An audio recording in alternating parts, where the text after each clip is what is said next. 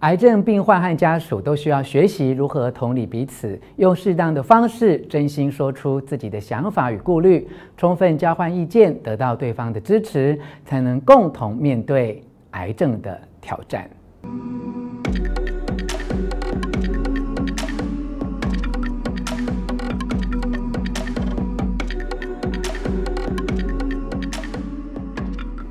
我是吴若全，欢迎你愿意以身心灵的角度与我一起关心癌症的议题。在正式进入今天的主题之前，先邀请你按下铃铛的标志，免费订阅我的频道。你能想象一个人被诊断出癌症的当下，患者及家属会有怎样的反应吗？很多过来人分享的经验都说，突然陷入脑袋一片空白的状态。我很能够体会这种感受。几年前某个早上，我母亲突然被诊断为癌症末期。当天我赶到医院看报告后，还要赶着出差。突如其来的诊断结果，刹那间掏空了我的世界。离开医院去搭高铁的路上，我整个人都傻了。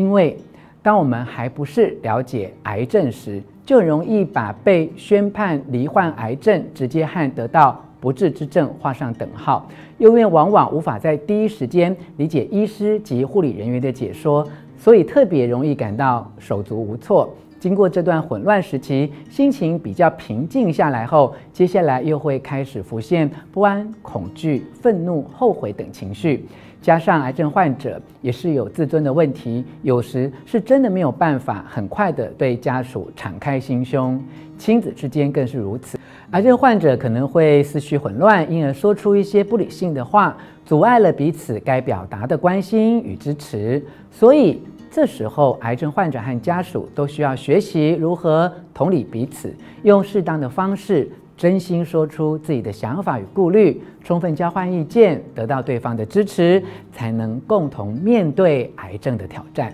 日本曾经对癌症患者与家属做了一份样本数接近万人的大调查，归纳出癌症患者最容易担心的四件事情，分别是：一、诊疗上的烦恼；二、身体上的痛苦；三、心理上的苦恼；四、生活上的问题。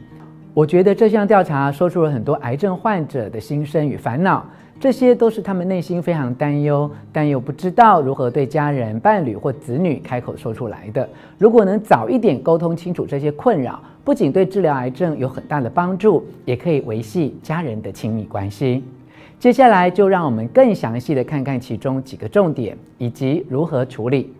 一、诊疗上的烦恼。包含医院及医师的选择，要不要寻求其他医院的第二意见、病况理解等相关的事宜。癌症患者刚被诊断出癌症时，理智上知道自己必须要遵从医护人员的指示，但时常无法理解医师使用的专业术语，甚至会因为罹患癌症受到太强烈的冲击，而无法理性而平静地做医疗上的决策。如果癌症病情严重，治疗变得很棘手，更会对于自己无法掌握未来的态势发展，对自己的身体无能为力而感到非常烦恼。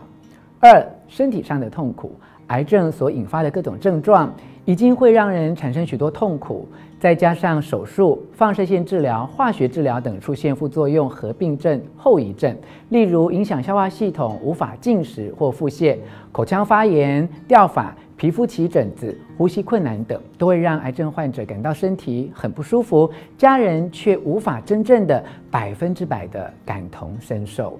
三、心理上的苦恼，癌症患者常会因为身体的痛苦而心理上感到加倍不安、恐惧、孤独、心情沮丧，怀疑生命的意义与价值。初期感觉死亡如影随形，治疗后病情得到控制，又开始担心复发或转移，还会把愤怒、悲观等情绪发泄在医护人员或最亲近的家人身上，甚至因此而陷入了忧郁。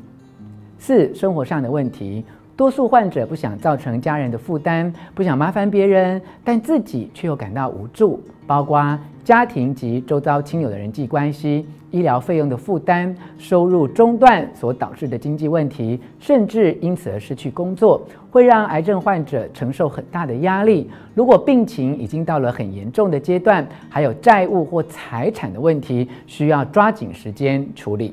以上林林总总、琐琐碎碎的事情累积下来，都是很大的烦恼。癌症患者本人或是家属，如果觉得被宣布离癌后心头乱糟糟、很烦恼、很痛苦，可以依照上述四个面向的分类，把所有的担心的事情条列下来，理出个头绪来，或许可以找到适当的解决方案。例如，一诊疗上的烦恼，经过慎重的考虑或比较，就交给最专业或你最信任的医生。万一真的无法判断，就以医院同类型病患的医疗人数来评估。就医病患人数越多的，代表医院累积的经验值越高，可以在你感到犹豫不决的时候，当做一项可以参考的决策指标。如果所有医疗条件分析结果都差不多，距离住家远近、交通方便也是可以考虑的因素。